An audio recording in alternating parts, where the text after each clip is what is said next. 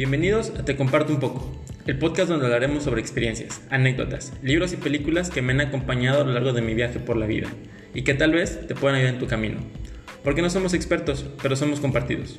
Comenzamos. Buenos días, tardes, noches, no importa la hora que nos estén escuchando, bienvenidos a un lunes más, un lunes de este podcast Te Comparto un poco. El día de hoy nuevamente sacado de la banca, mi roomie, mi dentista, mi amigo Alan. ¿Cómo estás, amigo? Bienvenido nuevamente a este podcast, que es mi podcast, pero te comparto un poco de él. Hola amigo, la verdad me parece muy egoísta de tu parte que no aún admitas que esta es la dupla del éxito. Ya básicamente somos los dos propietarios de este podcast.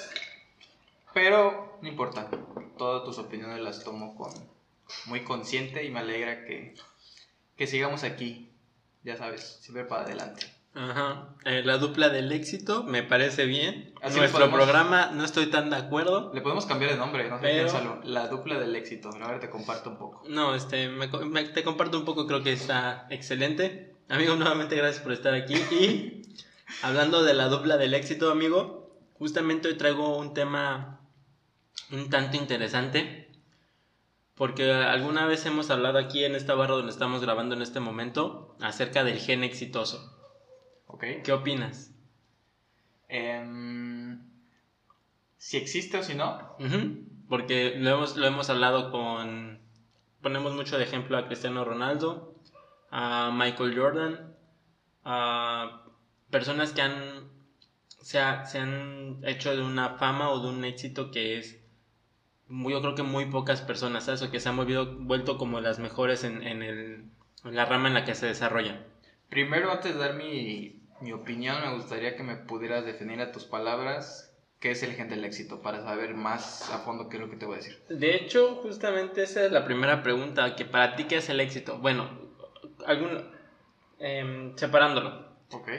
El gen, el gen exitoso, o sea, podemos definirlo como como una chispa, por así decirlo, que tienen ciertas personas, como te decía Michael Jordan, Cristiano Ronaldo, que destacan por mucho en el ámbito en el que se desarrollan.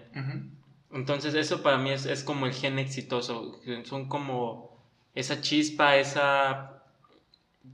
Vaya, esa... Ay, ¿Cómo te lo puedo decir? Esa, hace algo, que está en tu ADN, así es, y que te hace ser exitoso. ¿Tú qué opinas de eso, primero que nada? Igual considero que exista, ¿sí?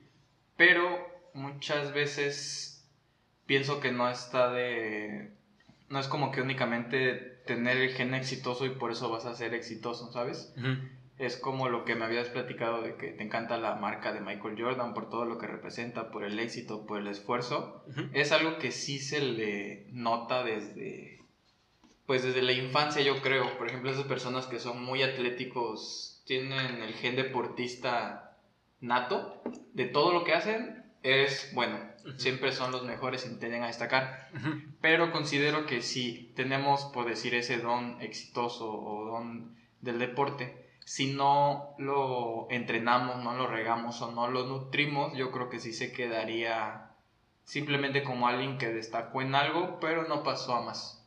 Alguna vez lo platicamos, ¿no? Ronaldinho, ¿te acuerdas? Sí. Que, era, que una vez te pregunté que si hubiera tenido disciplina o la disciplina que tiene Cristiano Ronaldo, hubiera llegado a más. O, qué crees yo, porque yo he escuchado que a ese güey le gustaba mucho la fiesta, pero son rumores, ¿no? Pero la verdad es que era muy buen futbolista y de repente se fue para abajo. Sí, pues, bueno, primero que nada no somos expertos en fútbol. por si alguien es experto dice, nada, Ronaldinho hizo tanto. Pero pues, Ronaldinho en su momento llegó a ser considerado por muchas personas el mejor futbolista del mundo. En lo personal, fue de los mejores del mundo. En su momento fue del mejor del mundo. Considero que es de los futbolistas, de los muy pocos futbolistas que literal lo ganaron todo.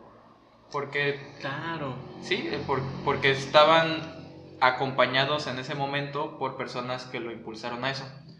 Pero sí, considero que si hubiera tenido esa disciplina, esa... Pues sí, esa disciplina de... esa como, ambición. Esa ambición como Cristiano Ronaldo, si hubiera logrado cosas mucho más grandes. no sé, o sea, te digo mucho más grandes, pero lo logró todo ese güey. O sea, fue campeón del mundo, campeón de Champions, ganó todo lo que se podía ganar, ese güey lo ganó. Sí. Pero quizás si hubiera tenido esa disciplina tan rigurosa, lo hubiera ganado dos, tres veces más. Claro, y de hecho no, no es tan viejo, ¿no? Siempre se retiran como las 35, 36, sí, ahorita tiene como sus 40, sigue jugando, pero sí han salido como documentales o, reportajes en donde perdió pues sí, justamente se ve como esa decadencia, ¿no? De pasar de ser de los mejores a, de repente ser nada más un jugador que terminó en México jugando en el Querétaro una temporada. Sí. Y que ahorita estuvo en la cárcel, tuvo como ciertos problemas, pero sí se me hace un poquito feo, ¿no? El, que pases de, estar aquí arriba a de repente estar aquí abajo. Sí te van a linchar, amigo, ya no sigue jugando Ronaldinho. Sí, no, de hecho sí, o sea, da partidos como de exhibición. Ya no juega, pero da como partidos de exhibición. Profesional. Pero, ¿sabes? Yo creo que igual es parte de, la vida de un futbolista. Es normal que a los 30, 29, 31 tu fútbol va en decadencia. O sea, ya en lugar de como tienes toda la experiencia del mundo, en lugar de tener, o sea, de irte a un equipo más perrón, porque físicamente ya no estás al nivel de que requieres para estar en ese tipo de competiciones tan fuertes, pues con toda la experiencia del mundo y todos los sueldos millonarios y todo lo que tienes, te vas a un equipo más chico que te va a pagar un montón de lana, pero tú aportas un montón para ese equipo que es más chico. De hecho, muchos se van a Japón o a Estados Unidos, si no a Japón, me equivoco. sí, a la Japón, y a los Estados Unidos, porque igual Estados Unidos la liga que pues hay mucha inversión. Iniesta, Iniesta fue, a Japón. Estuvo, se fue a Japón, de hecho, para que ganara dinero antes del retiro, y está bien. De hecho, dato curioso, Ronaldinho ganó hasta un campeonato en la cárcel ahorita que estuvo ahí. ¿En serio? ¿Qué no, ha ganado ese que, que no ha ganado, así es. Pero bueno, pasando ya del fútbol ah, al tema que nos concierne el día de hoy, la primera pregunta, amigo, es, ¿para ti qué es el éxito? El éxito.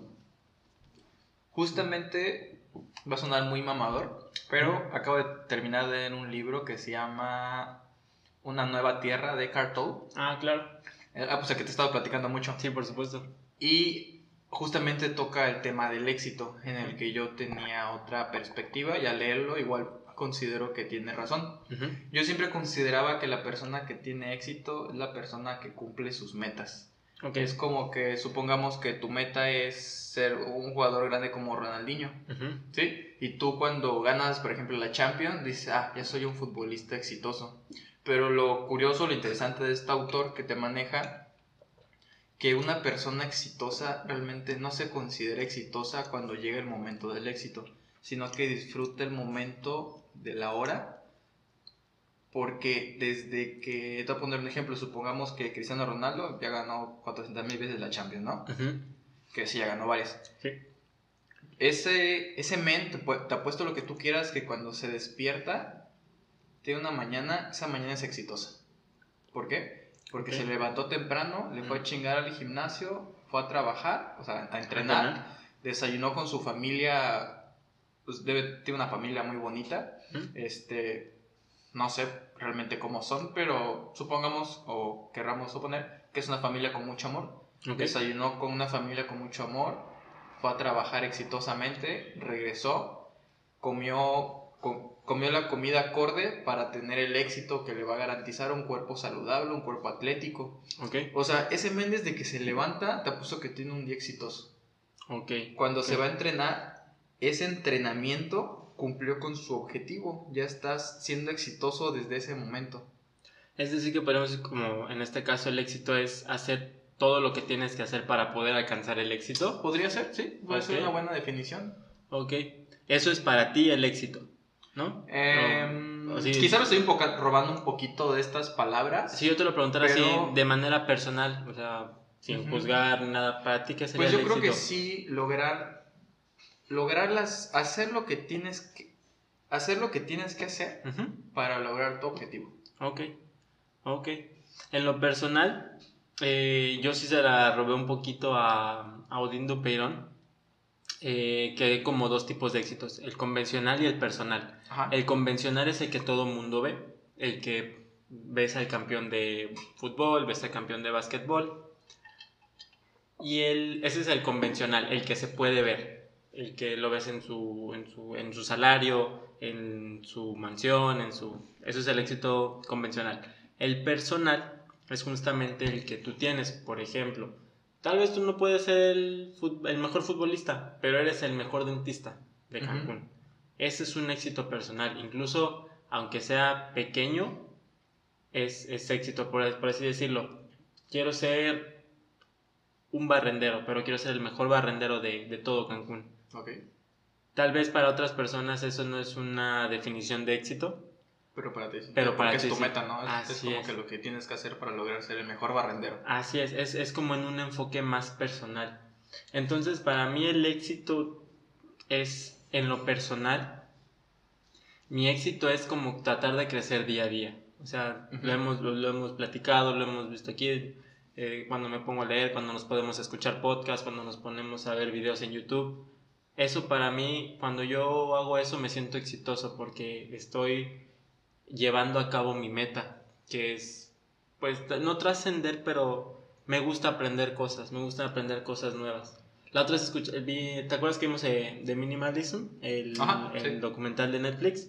Que decía, esto no es como algo absoluto, es una receta. Sí que le está funcionando, ¿no? Así es, entonces igual esto yo lo veo como una receta, lo- también me robé como ese concepto. Es como estoy haciendo mi propio platillo, pero me estoy robando ingredientes de otras personas para poder complementarlo y hacerlo mejor. Y todo lo que hago, platico o decimos aquí es, es como un gran platillo, pero robándome recetas de otras personas. Que sientes que te pueden ayudar, ¿no? Así es, para hacer mejor el platillo. Efectivamente. Pero te voy a poner un ejemplo, Ujú. bueno, ya entrando un poquito más en debate. Supongamos que tu meta, este, no sé, es vender retratos, ¿no?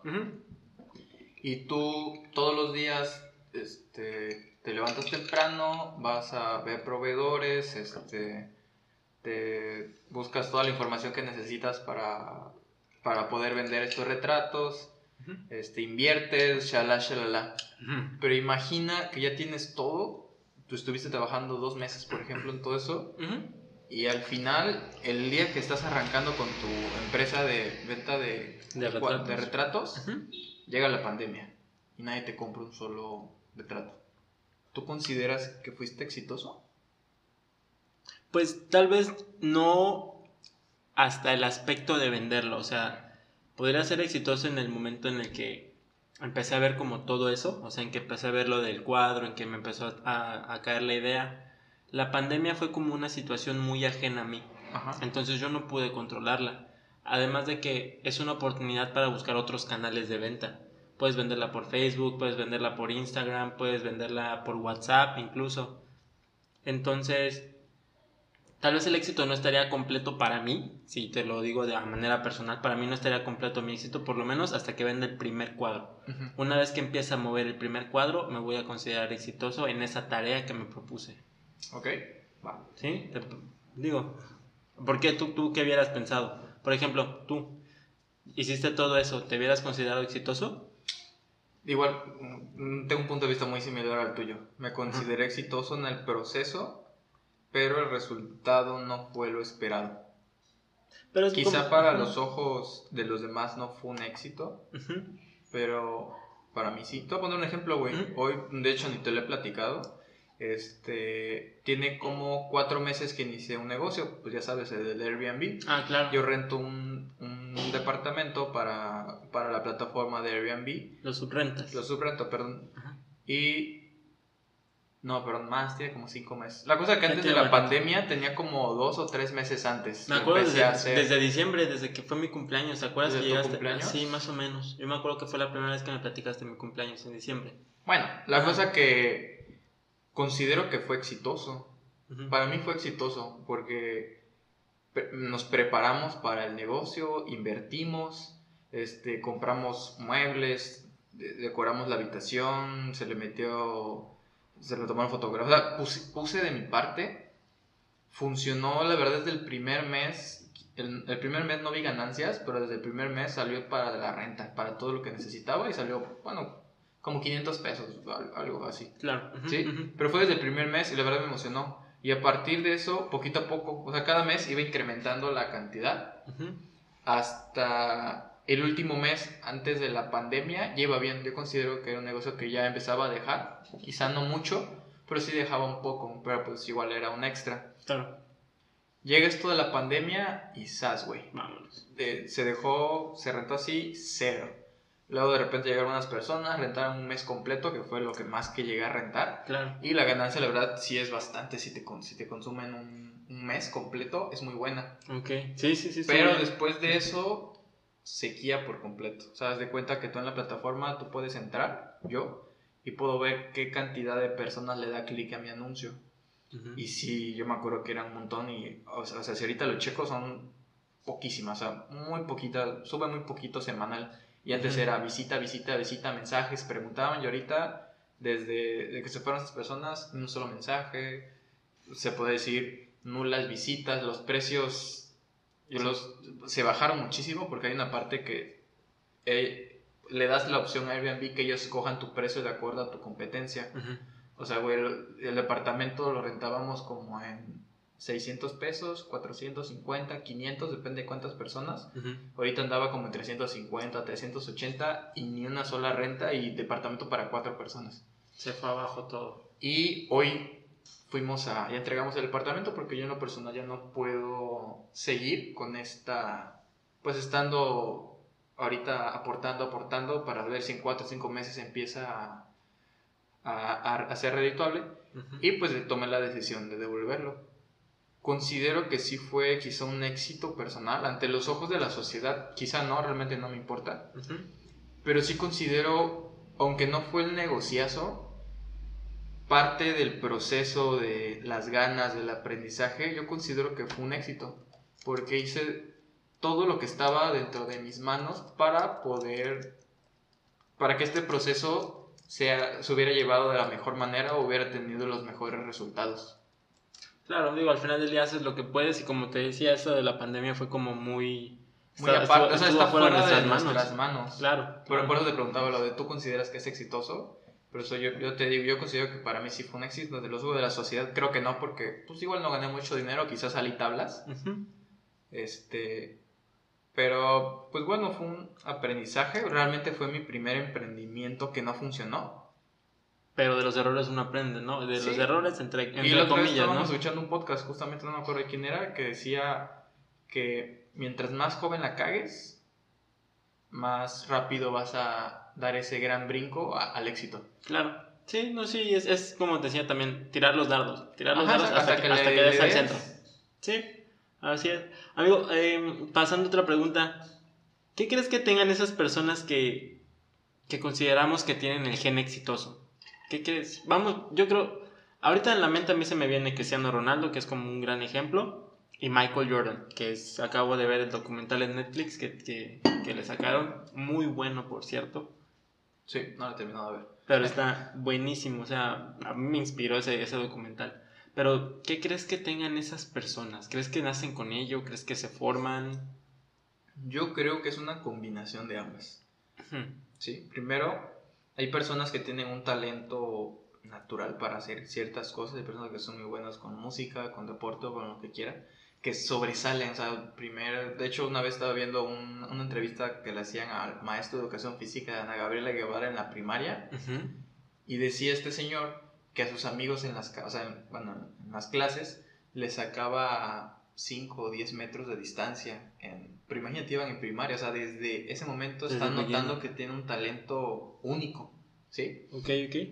Pero sí creo que va o importa mucho la, las ganas que tú tienes de lograr algo, ¿sí? Porque, por ejemplo, si tienes, por decir, una vida muy cómoda y supongamos que, no sé, hablando del dinero ahorita, supongamos que tienes una familia que te puede dar una vida muy cómoda, este, hay unas personas que sí nacen con ese, con ese hambre de querer más, siempre dar lo mejor y todo, pero hay otras personas que no. Y por ejemplo, si ya tienes algo cómodo, no, no necesitas realmente salir de tu zona de confort, creo que sí ayuda mucho, principalmente estos ejemplos, creo que la mayoría de las personas exitosas, o sea, las que están muy cabronas, que sí están como que muy cabrón fuera de lo normal, la mayoría sí vienen de un nivel que realmente no tenían nada. Como de carencias. De carencias. Ronaldinho, Cristiano Ronaldo. Este, de hecho, hace, no me acuerdo hace cuántos años, sacó Nike una, como un homenaje a Cristiano Ronaldo, en el que sacaron sus botines que eran parchados, porque él siempre ha contado en sus entrevistas que él decía que su mamá, pues no, ellos no tenían dinero para comprarles botines para jugar fútbol y su mamá le arreglaba sus botines. Y decía que parecían así como de Frankenstein porque estaban parchados sobre parchado sobre parchado.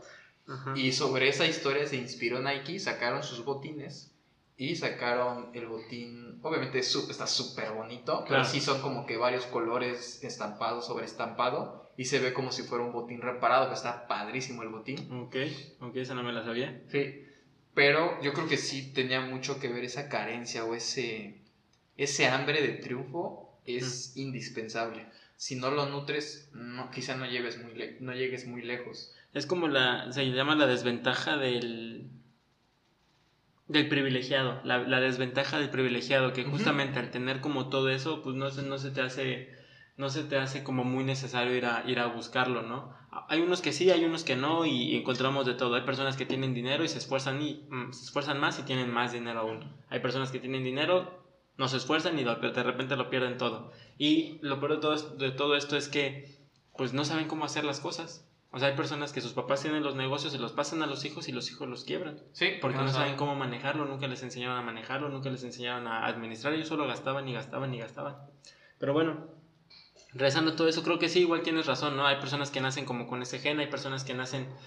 Algo que me llamaba mucho la atención de Michael Jordan es que decían que tal vez él no era el mejor encestando, no era el mejor saltando, no era el más alto, incluso no era el más alto. Sí, de hecho en, los, en el documental se ve los altísimos y él como que más chaparrillo. Él, era, él medía 1.98, que para básquetbol está súper, súper bajo. Qué chaparro. Qué chaparro, no, pobre vato. Pero lo que voy es que lo que él decía es que él tenía esa hambre de ganar, uno, y el que él vivía como el momento. Hay una parte que decía, ¿por qué tendría miedo de fallar un tiro si ni siquiera lo he intentado?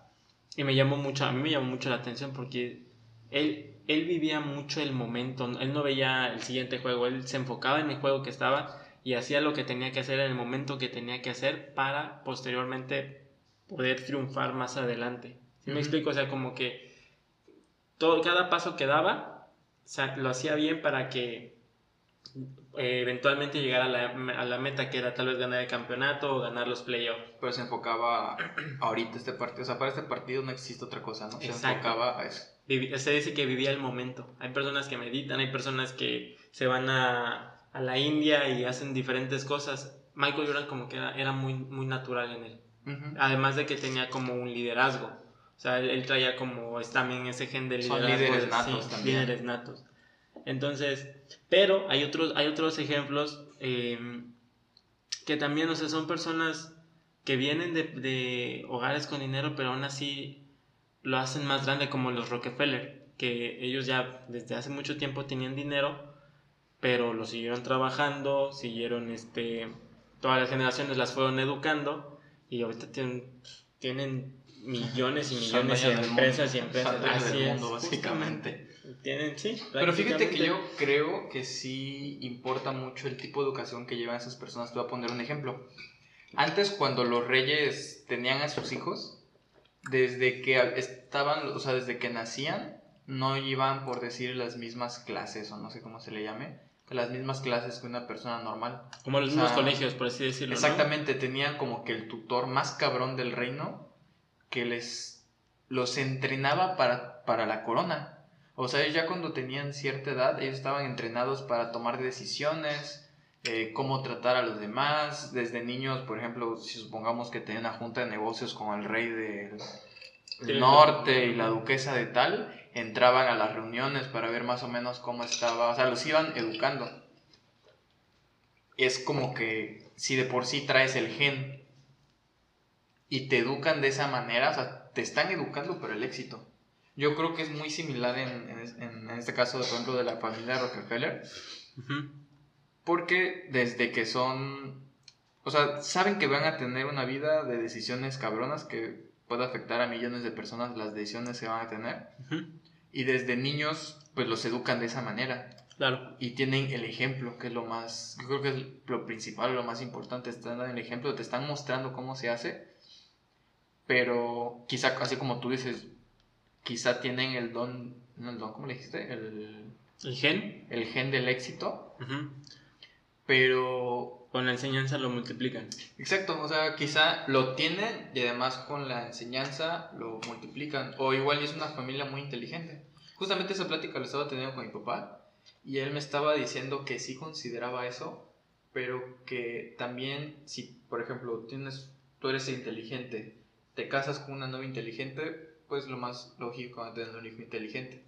¿sí? Y dice que, de por- que hay familias que sí traen ese gen como que son muy, muy inteligentes. Ya, ya, me ya, dijo, la verdad, no recuerdo el nombre, pero me dijo que es una familia que lleva como 300 años de éxito. Wow. Y me dice, ¿cómo explicas eso? Y me quedé así de, wow, 300 años. Y le dije, no, pues los educan y eso. Y eso sí los educan, pero hay personas que hacen tanto dinero y luego el hijo se lo gasta. Sí. ¿Cómo, cómo explicas que 300 años son tantas generaciones de éxito y que multiplican todo, todo ese capital y, y son, y- igual me decía de la familia Bush, dice, el papá presidente del país, el hijo presidente del país, toda la familia está metidísimo en la política, principales reconocidos internacionalmente por todo, todas las decisiones tan importantes que toman. Me dice, "Hay- es que hay familias muy inteligentes que de por sí quizá traen ese gen de, del éxito, pero también traen ese, ese chip de que son de por sí muy inteligentes. Sí, que no importa si naciste privilegiado, tienes que chingarle todavía, ¿no? O sea, quizá, o sea, imagínate, naciste privilegiado, tienes ese hambre de por sí que quieres más y tienes una educación que te están tirando que seas un león, vas a ser un- el mejor león. Claro. Hablando de leones, amigo, ¿qué haces tú para cultivar, por ejemplo, ese gen? Ya poniéndonos un poquito más personales. Ese gen, pues diferentes cosas. Yo creo que el principal que considero más, como que he trabajado más, parte de la lectura, aplicarlo de la lectura. No te, voy a, no, te voy a hacer, no te voy a mentir que aplico todo, pues ahora sí que lo que yo pudiera. Al final del día somos humanos y, y- y se vale, ¿no? ¿no? No siempre vas a... Sí, o sea, No siempre vas pues a lo que se puede, tu, o sea, tu mejor esfuerzo. Por supuesto. Sí. Cuido mucho mi consumo en cuanto a contenido de internet. No te voy a mentir que paso a veces mucho tiempo en Facebook. Estoy intentando no pasar tanto. Sí. Pero en cuanto a mi contenido, por ejemplo, nunca no veo televisión, no consumo noticias, no, no consumo novela, ese tipo de cosas. Ok. Cero.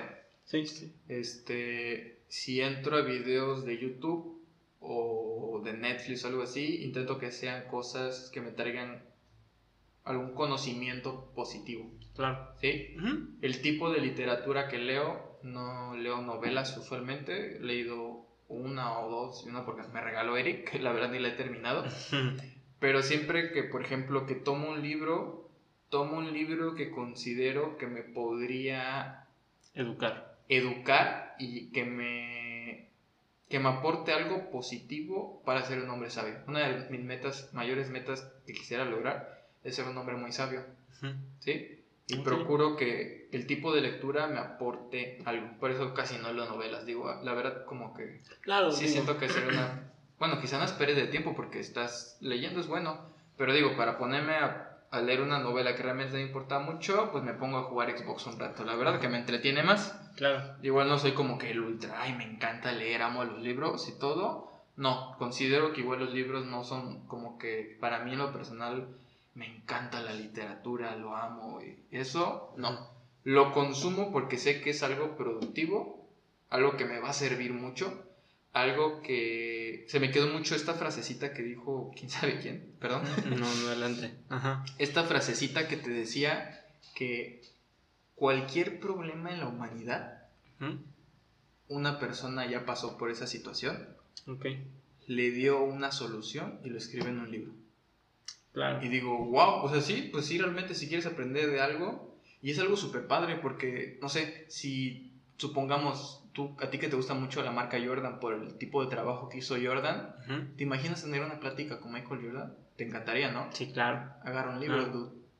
estás platicando básicamente con Michael Jordan, te está transmitiendo su conocimiento. Cuando alguien hace un libro de algo, le pone todo el esmero porque es como su bebé, su joya, es, intenta transmitirlo mejor al contenido que, estás que está teniendo en ese momento. Okay. Si quieres saber de economía, pues búscate un libro de economía, alguien que admires mucho o alguien que digas, no manches, este güey está bien cabrón. Y es como que es como que lo tuvieras enfrente y te está hablando. Ok, ok.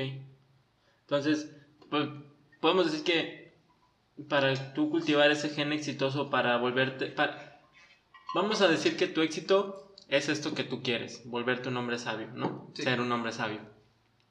Y podemos decir que tu éxito, que en este caso es ser un hombre sabio, tú lo forjas a través de la lectura. Sí. Bueno, también de podcast. Claro, no, no, y se vale porque yo te iba a comentar también, ¿no? Este, normalmente siempre entrevisto, pero creo que hoy, hoy sí, en este, en este capítulo sí me gustaría dar un poquito más mi opinión o, también platicártelo, que lo vemos aquí, ¿no? Pero, por ejemplo, yo para, para cultivar ese gen exitoso o, o para hacerlo, este, yo leo mucho también igual que tú, me gusta leer mucho. También cuido como... A mí no me gusta tanto. yo sí trato de leer lo más posible. Pero yo también me educo a través de programas, a través de podcasts, a través de videos, a través de YouTube. Y eso me, me, me, gusta porque al final del día también siempre me quedo con lo mejor. O sea, yo ahorita cuando vi eso del minimalismo y cuando dijeron esa frase de no es algo absoluto, no es un no es como un instructivo, no es como algo que te venimos a imponer, es como una receta. Dije, ok, tal vez ahorita mi platillo es, es, el platillo que yo quiero preparar es tener como un negocio tal vez, o tener una libertad financiera. Para mí ese es mi platillo. Y tomo los ingredientes que me hacen falta, los tomo de libros, los tomo de podcasts, los tomo de, de documentales, entonces así es como yo voy cultivando ese, ese, ese gen exitoso, que al final del día yo ah, no, no, no, no busco que la gente vea mi éxito, porque al final del día mi éxito es, es personal. Yo creo que al final, güey, realmente vale madre, ¿no? Sí, es lo que te iba a decir mucho. Cuando tú dijiste ahorita de, la, de lo de tal vez que no es un éxito para la sociedad lo que pasó con, con, eh, con la suprenta del Airbnb, creo que al final del día fue un éxito tuyo fue un éxito porque apenas le aprendiste y como tú lo dijiste, fue como un negocio fallido, entre comillas, pero ganaste ese conocimiento, ¿sabes? Y al final del día creo que todo el mundo siempre tiene su opinión. Y tú sabes a quién haces caso y a quién no. Te voy a poner otro ejemplo. ¿Te acuerdas cuando estuvimos en el negocio de Wake Up Now? Sí. En el multinivel. Sí. En ese entonces, pues ya ves que es un multinivel, tienes que buscar gente para que forme parte de tu equipo y shalala, perdón. ¿Sí? Yo me acuerdo que había gente que se burlaba y decía, ¿y qué onda? ¿Cómo van los dólares? Y las clásicas burlas, ¿no? Porque estás en un multinivel. ¿Cómo sabes que soy de Wake Up Now, no? Pero me acuerdo que para eso, pues tenías que pues, llamar amigos para ver a quién le podría interesar y en tu mente te pones a pensar quién te gustaría que forme parte de tu equipo de trabajo, quién consideras que pudiera ayudarte a llegar al siguiente nivel. Y la verdad me impresionó la cantidad de gente que se afianzaba a mis resultados o que me decía, cuando tú lo logres yo entro. Claro. Y, yo y en ese momento hubieron mucha gente, muchas personas que tú fuiste una de las que entró, me acuerdo perfectamente, que ese mismo momento dijiste yo sí entro y entraste. Sí. En el que al final no gané dinero, este, pero me llevé un montón de aprendizaje bien chingón. Claro. Noté que habían amistades, personas que yo consideré, dije, ah, seguro este güey va a entrar y la va a romper, las vamos a romper chido. Y dijo, no, es que notaba los pretextos, o sea, notabas que había gente que sí se arriesgaba a querer hacer las cosas y gente que no, y gente, y había muchas personas que no las sacaban, que ya ni me acuerdo cuánto costaba entrar, como... 1300, 1200 pesos en 1300, 1500 pesos yo me acuerdo que siempre usaba esa frase y decía, 1500 pesos, 1300 pesos no me va a hacer ni más rico ni más pobre. Te cuento un secreto, voy aquí entre nos y nunca te dije. Esos 1300 pesos eran los últimos 1300 pesos que tenía. Y los invertí y... Y fue la mejor decisión, güey. Eso sí. La Quizá no fue un éxito para la sociedad.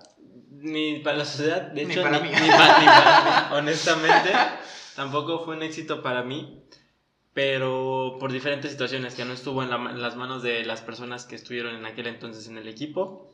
Pues estuvieron más como en las manos del equipo de Wake Up Now. Pero Ajá, justamente, o sea, es, es como arriesgarse. ¿Y cuántas, te lo decía la otra vez, cuántas personas no perdemos? Uno, por el miedo que tienen a arriesgarse a hacer las cosas. Dos, por la, porque no aguantan la crítica. O sea, la otra vez también escuchaba eso en un podcast que decían, güey, o sea, de cuántas personas o sea, de cuántas, cuánto talento no nos estamos perdiendo. Por miedo. Porque, por miedo y porque no aguantan la crítica. Digo, así como ahorita en el podcast, que también lo pensaba para hacerlo porque decía, güey, ¿qué van a decir de mí?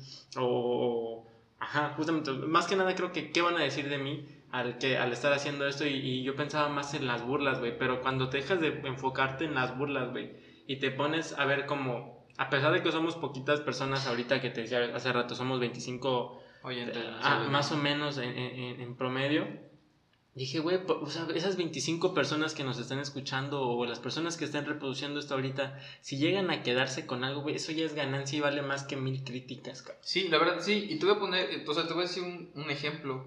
Imagina que en ese momento lo hubiéramos, uh, lo hubiéramos hecho un home run con Wake Up Now, lo hubiéramos mandado a la estratosfera.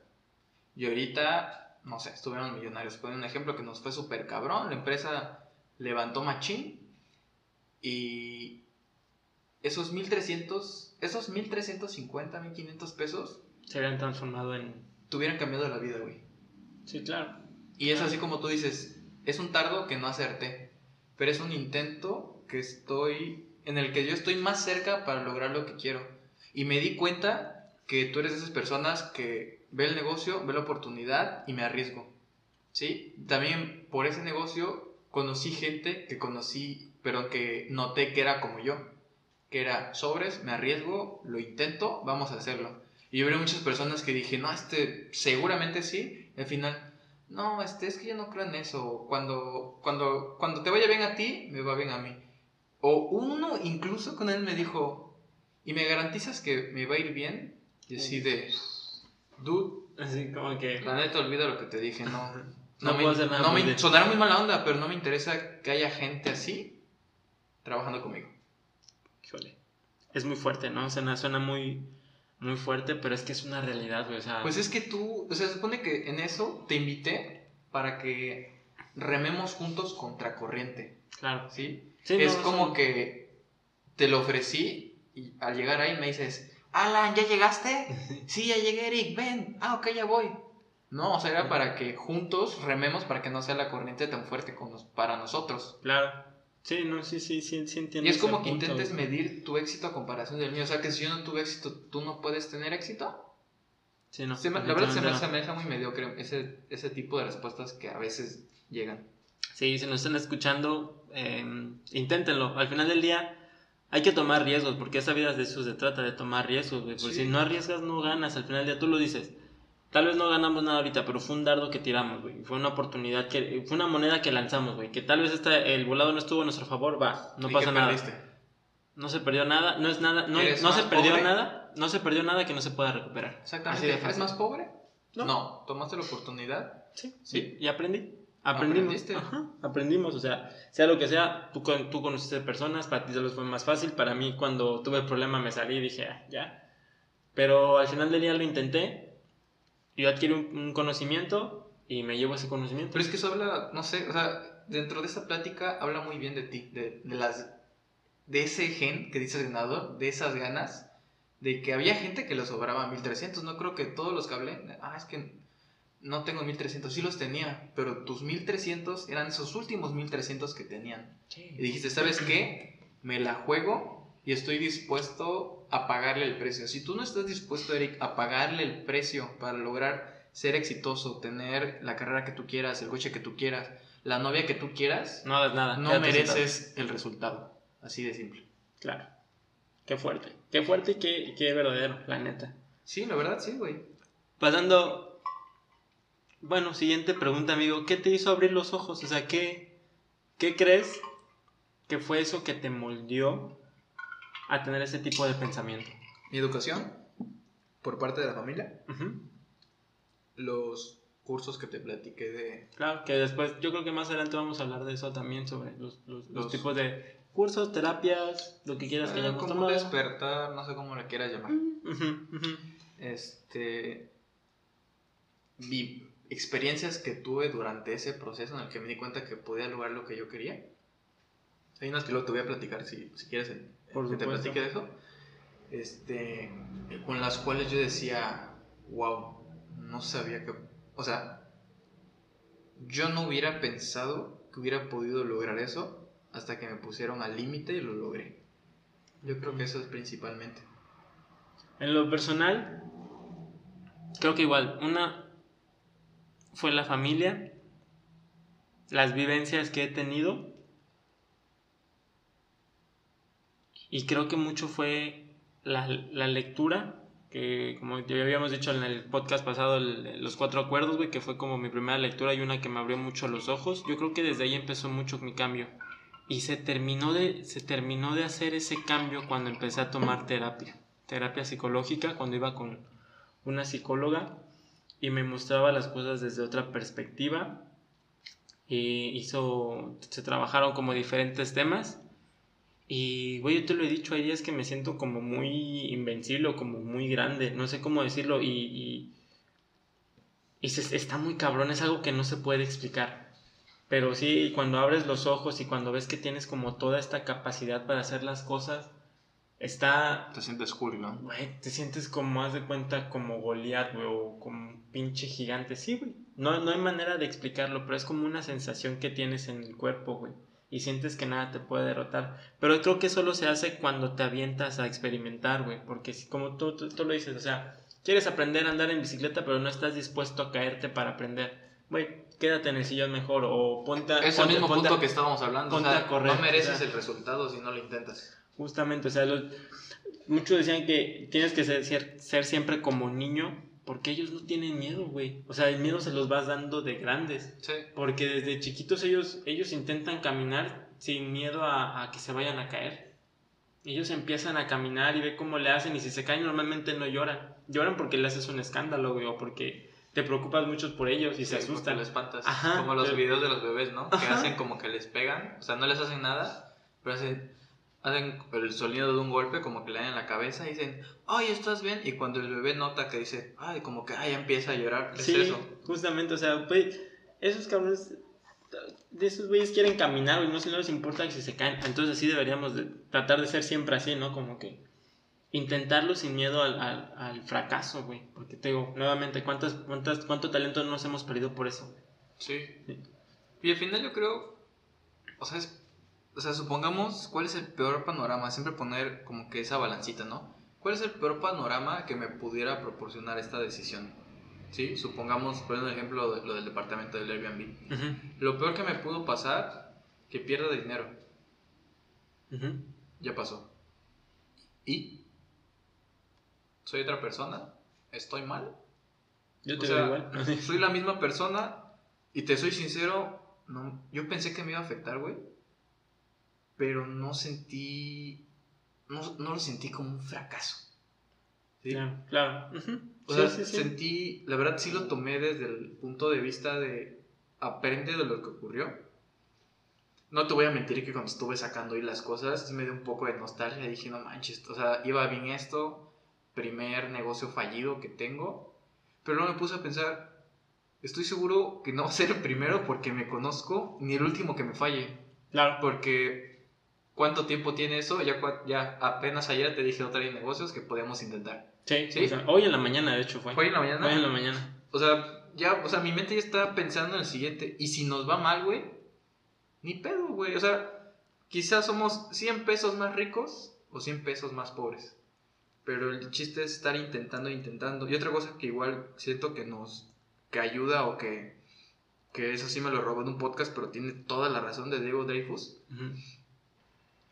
es que debemos estar motivados o debemos intentar estar motivados constantemente, pero la verdad es que no pasa. No vamos a estar todo el día, hoy estoy al 100, mañana estoy al 100, hoy mañana estoy al 300, ¿no? Va a haber un momento en el que no vas a estar ahí, así, pero debes tener disciplina. muy bien, te voy a poner un ejemplo. Los, ¿Te acuerdas la, el, ¿cómo se llama? El calendario, que tengo. Sí. Bueno, aquí para que entre en contexto, tengo un calendario en el que yo pues me comprometía que todos los días tenía que leer aunque sea una hora. Y cada día que pasa es como que mi premio, que yo puedo marcar este calendario, hacer una X y el chiste es hacer una cadenita y que esa cadenita nunca se rompa y eso me va a ayudar a ser un hombre sabio. Eso igual lo robé de otro podcast, de, se llama Robert Chávez, si lo quieren seguir, está muy cabrón ese güey, mis respetos. Y es como que mi recompensa poder hacerlo, pero hay días en los que pues no quiero leer, o sea, hoy no tengo ganas.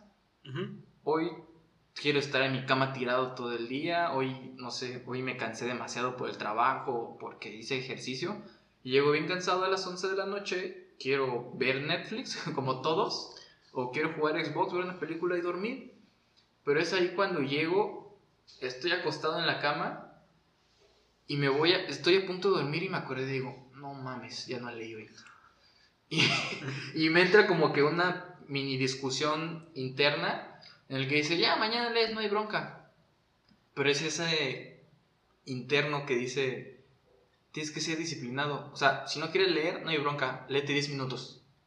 Y digo, pues ni pedo, te lo juro que hay días así de que ya he apagado la luz y digo, no mames, no leí. Y agarro el libro y literal, leo una página, así ni 10 minutos, leo una página, pero hay que ser disciplinados para lograrlo. Literal, leo la página, medio dormido, lo que sea, lo leo y yo digo, ya, ya cumplí. cumplí, puedo poner mi tachita y ya. Hay días que a mí me, yo soy fan de los videojuegos, me gusta jugar mucho Call of Duty o FIFA. Y hay días que me la paso jugando, de repente un domingo o un día no tengo nada que hacer, no quiero leer y quiero jugar Xbox todo el día, puedo jugarlo. Que se vale, no hay que darse un descanso de vez en cuando, no, todo es, como... No todo es éxito, no todo es... Hoy voy, hoy voy a ser súper productivo, hay que saber darte tu descanso. Claro, güey, porque si no te agobia y entonces no haces nada, ¿no? Que es el problema de las dietas, que muchos se meten de manera como estricta de un día para otro y fracasan porque, ¿sabes? A veces es como de manera paulatina. Es, es como... Es que ahí siento que está mal, pero puedo interrumpirte. ¿Qué? Ajá. Siento que está mal planteado por parte de nosotros, porque realmente la mayoría de las personas, yo te pregunto, ¿para qué hacen dieta? Bueno, tal vez para bajar de peso, ¿no? Exacto. Pero te voy a poner un ejemplo clásico. Llega la... Por ejemplo, mi mejor amiga suponiendo que va a haber una boda, te quieres ver como un culito para esa boda, ¿qué haces? No, pues me meto, hago una dieta para estar bien, pero mi dieta es, va a ser en un mes, en un mes me tengo que ver increíble, ¿no? Realmente el, trans, el trasfondo o el fondo es una reunión, o sea, después de ese día la dieta va por la ventana, ¿no? Y ese es el problema, no lo ven como un estoy cuidando, por ejemplo, mi salud. Claro, que sería como lo más adecuado, ¿no? Exacto. O sea, si estoy cuidando mi salud, pero estoy disfrutando de esto. Si tú no lo disfrutas en cualquier actividad, va a llegar un momento en el que ya no vas a querer continuar con esto. Porque tú no estás gozando del momento, de lo que está pasando ahora, sino que tú vives con la idea del momento futuro al que tú quieres llegar. Claro, que dicen que no, hay que no hay que enfocarse en la meta, sino en el camino que. Correcto, te voy a poner un, un ejemplo. Por ejemplo, tuve una cirugía en el consultorio hace dos días, en el que llegó un momento en el que ya había algo que se me había complicado, un X, X, X parte, en el que ya estaba muy estresado porque dije, ya quiero terminar, ya me salió esto mal en repetidas veces, y es, llegó un momento en que estaba muy estresado, dije, ya quiero terminar, ya ahorita va a salir bien. Y dije, ok, cálmate, respira profundo. Estás en, una, en un procedimiento, disfrútalo. O sea, relájate, pon música. Bueno, no podía poner música porque tenía los guantes, pero dije, ojalá pudiera poner música. Disfruta de la cirugía. O sea, si la cirugía se va a tardar 15, 20 minutos más porque tuviste que repetir esto hasta que te salga, pues, pues lo repite, o sea, no hay problema. O que te extiendas un poquito, pero disfruta del momento. Y en ese momento que ya estaba como que algo así ya de ah, ya, apúrate, ¿no? en el momento me relajé, dije, pues no importa, o sea, disfrútalo, disfruta el trabajo que estás haciendo, acéptalo. pareciera magia y literal, tac, tac, ya quedé así de... O sea, solo tenía que destresarte tantito. Relajarte. Respira, relájate. No estés presionado por el resultado. Disfruta lo que estás haciendo. Claro. Y solución. Que tú la cirugía es algo que disfrutas mucho, ¿no? Me, sí, me, gusta. Me, Realmente cuando, cuando estamos en esos procedimientos, es como que afuera del consultorio no existe nada. Al momento de iniciar el proceso quirúrgico, realmente todo desaparece. No contesto celular, nada. Simplemente está el paciente y el procedimiento. Estoy en lo que estoy. Y en el libro que te había contado, en el que, acabo de decir hace ratito, decía que cuando hay una persona que tiene una iluminación interna, o sea, ya llevas un, un proceso de como de estar espiritualmente bien, decía que tienes tres caminos, en un, el cual es la aceptación, el gozo, y el otro, la verdad no me acuerdo cuál era el nombre exactamente, pero algo muy similar al gozo. Decía que si tú no estás en un, un momento en el que no puedes aceptar la situación o no puedes gozar de la situación, salte, es algo perjudicial para ti. Y en, ese, en los momentos en los que estamos, en los procedimientos, yo sí lo siento como un gozo, así como algo que me gusta. Y cuando tú lo estás haciendo, ahí también decía que realmente cuando hacemos cualquier actividad, por ejemplo a ti que te gusta mucho escuchar música, no es el hecho de escuchar música lo que te pone tan feliz, sino que cuando hay algo que nos apasiona, que nos encanta, o que nos gusta mucho, entramos en un momento de conciencia del presente. En este momento solo existe eso. Sí. Y se supone que es cuando conectamos con el yo interno y es el momento de gozo que nos encanta porque disfrutamos lo que estamos viviendo. En realidad no, no es que me guste la cirugía, no es que te guste la música, sino que en ese momento se desvanece todo y estás gozando de la hora que estás teniendo. La actividad, ¿no? Porque hay, la otra vez no me acuerdo qué te estaba diciendo, que tú me platicaste que estás escuchando música y yo te digo, ajá, ¿y qué más? me dice, no, pues solo estoy en mi cuarto, escucho música y cierro los ojos, escucho la música. Y es, eso se puede decir como que estás disfrutando completamente presente, para ti no hay otra cosa. Yo casi no soy de eso, porque sí escucho música, pero estoy haciendo otras actividades pero no estoy gozando de ese momento. En el momento cuando estoy haciendo las cirugías o en los que participo, me gusta, estoy completamente concentrado, no existe otra cosa, pero no es que me encante eso, sino que es un momento en el que estoy completamente en el presente y no existe otra cosa. Como un momento muy íntimo personal, ¿no? Porque estás justamente como muy conectado sí, estás como en una esencia muy pura. Claro. Amigo, eh, me causa curiosidad, ¿Tú tienes como alguna experiencia que, que, marcó como un antes y un después en la manera de hacer las cosas? Te voy, a, te voy a dar un ejemplo y este, este es muy personal. Por ejemplo, a mí me cayó mucho el 20 o yo me puse como más las pilas cuando me sacaron de bachilleres. ¿Te acuerdas que me sacaron de bachilleres en tercer semestre? Eh, mis papá, mi papá me empezó a pagar la prepa abierta, pero honestamente no la aprovechaba y fue hasta que yo empecé a pagarme la escuela cuando empecé a aprovecharla. O sea, a partir de ahí, eso en lo personal fue como una prueba muy difícil porque he sacado cuentas y, me, y trabajé y estudié durante siete años. Siete años que viéndolos ya ahorita fueron, no, no siempre, pero fueron como muy cansados. Habían días que me daban ataques de ansiedad, habían días que que lloraba porque tenía que hacer una tarea a las 3 de la mañana y tenía que levantarme a las 8 para darme para irme a trabajar. Entonces, en lo personal, esa tarea a mí me demostró de lo que soy capaz, de toda esa capacidad que yo tengo y que, y que cuando tienes voluntad de hacer las cosas, pues ves dónde sacas la energía. ¿Tú tienes alguna experiencia similar a, la mía? ¿O que, te, Cuando haya pasado? los cursos que te platiqué, hay un... Son por decir cursos en los que tú, supongamos, hay tres niveles. El primero es como el básico, intermedio y avanzado.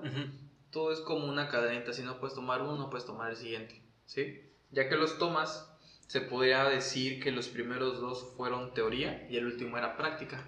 Este último es cuando tienes que trabajar todo lo que tú consideras que te hace falta en la vida o que te gustaría llegar a ser. Tienes que trabajarlo y buscan, te ayudan, te ayudan para ser, simplemente para ser una mejor persona en el ámbito que tú quieras. Claro. ¿Sí? Sí, sí.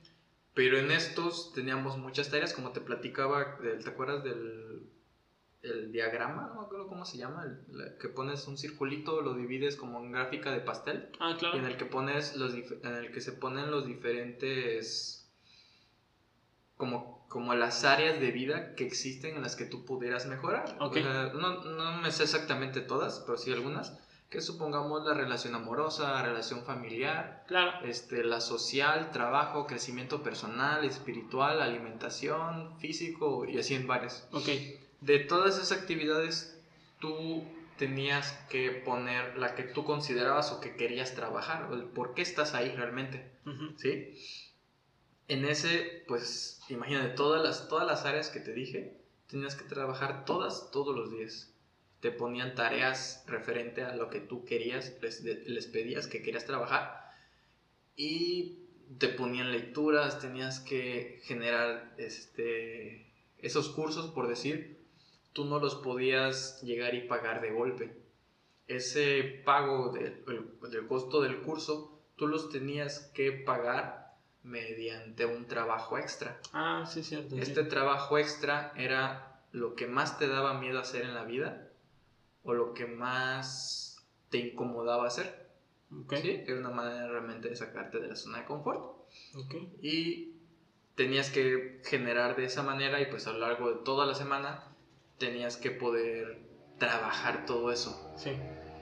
En, esa, en esos meses de trabajo, te lo juro que sentía que mis 24 horas no me daban. O sea, las estiraba, dormía 3, 4 horas al día y al día siguiente tenía que ir a la escuela, tenía que generar dinero, tenía juntas con estas personas, mis fines de semana les pertenecía completamente, tenía que cumplir todas las actividades, además te marcaban actividades extras, tenías que, este, también en algunos casos tenías que apoyar a otros compañeros porque ellos tenían que trabajar ciertas cosas, este, yo en un momento tenía que pedirle a cierto amigo que me ayudara a trabajar tal cosa porque él era bueno en eso y en ese momento descubrí que había cosas que podía hacer que antes no sabía. Yo creo que eso fue como que mi...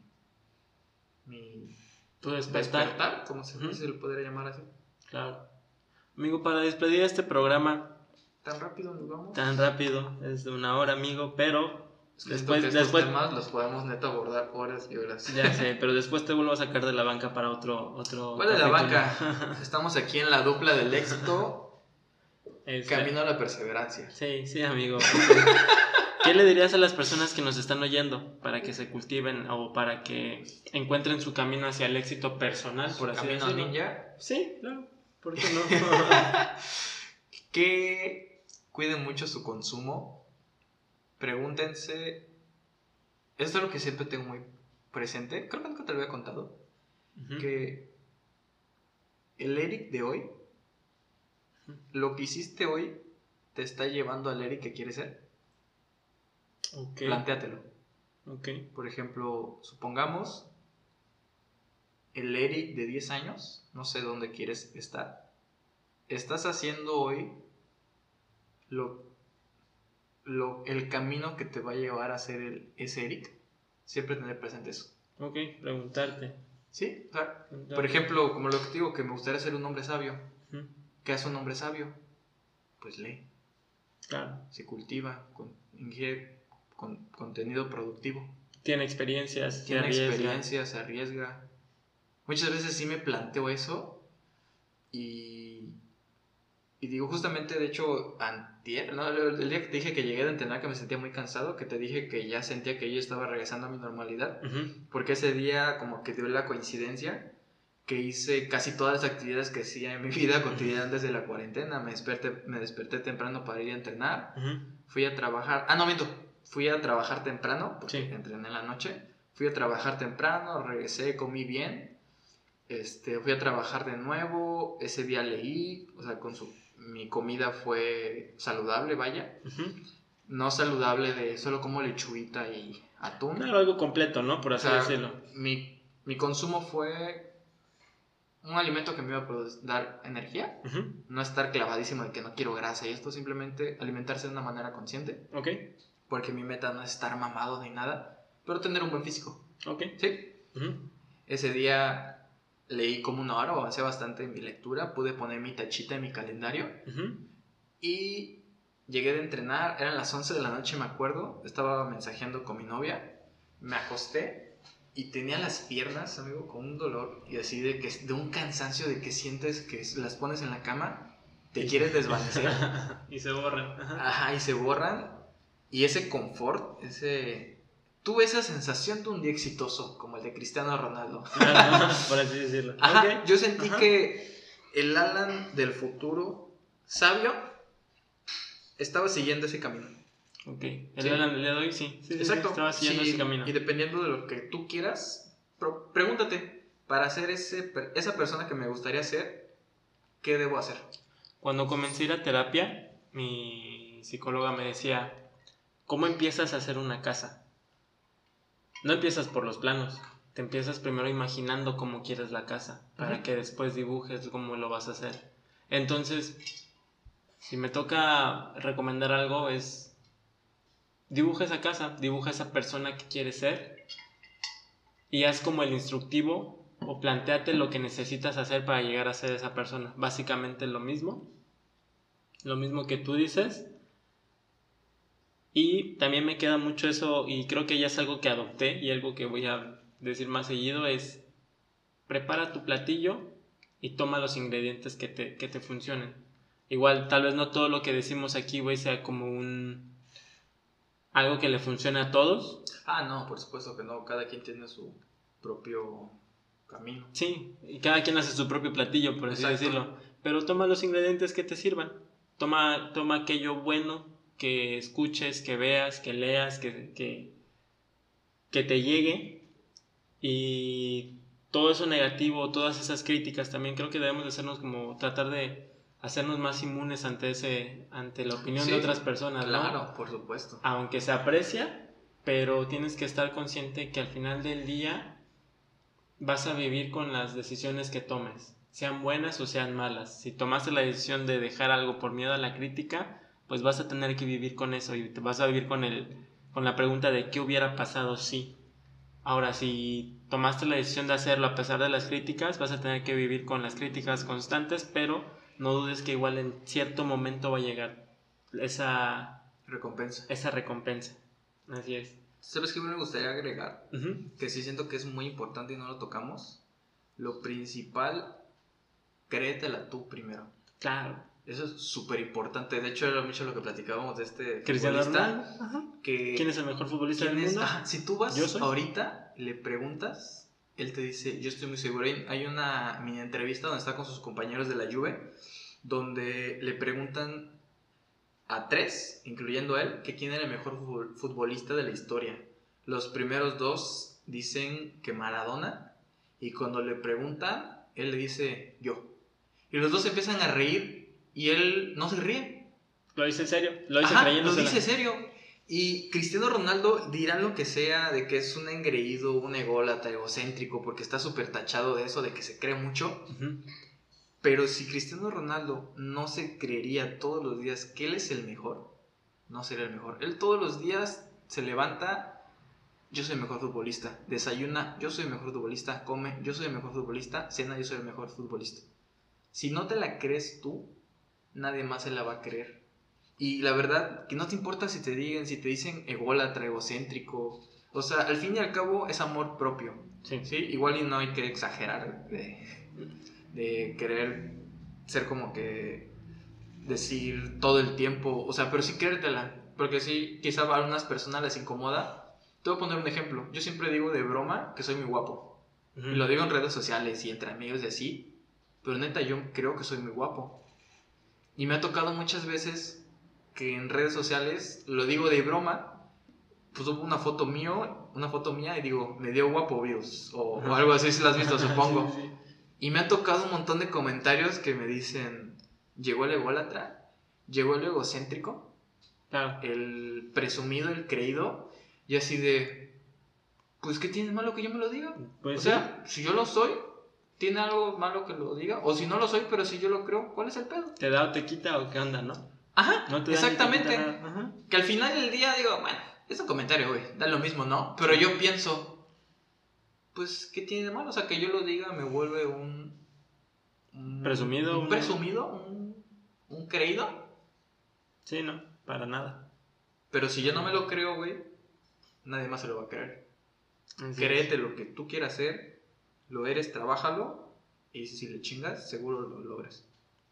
Pues con eso nos quedamos, con eso despedimos el capítulo del día de hoy, espero les haya gustado. Amigo, nuevamente muchas gracias por estar aquí conmigo grabando un, episodio más. No es la dupla del éxito, no vamos a cambiarle el nombre, el podcast sigue siendo mío y se sigue llamando Te Comparto un poco. No somos expertos, pero somos compartidos. Ah, la dupla del éxito se despide. que tengan un buen inicio de semana, eh, tomen los ingredientes que sean que crean que les pueden servir y preparen su platillo. Nos vemos la siguiente semana con un tema nuevo, con un invitado nuevo y síganos en Instagram. Eh, este video todavía, no se graba para YouTube. De verdad, no tardamos en grabar para YouTube. ¿Ya les contaste de tu fail? Cuéntaselos. Es un fail. En otro programa será. Pero que tengan bonita semana. Síganos en Instagram, te comparto un poco. Y nada, nos vemos.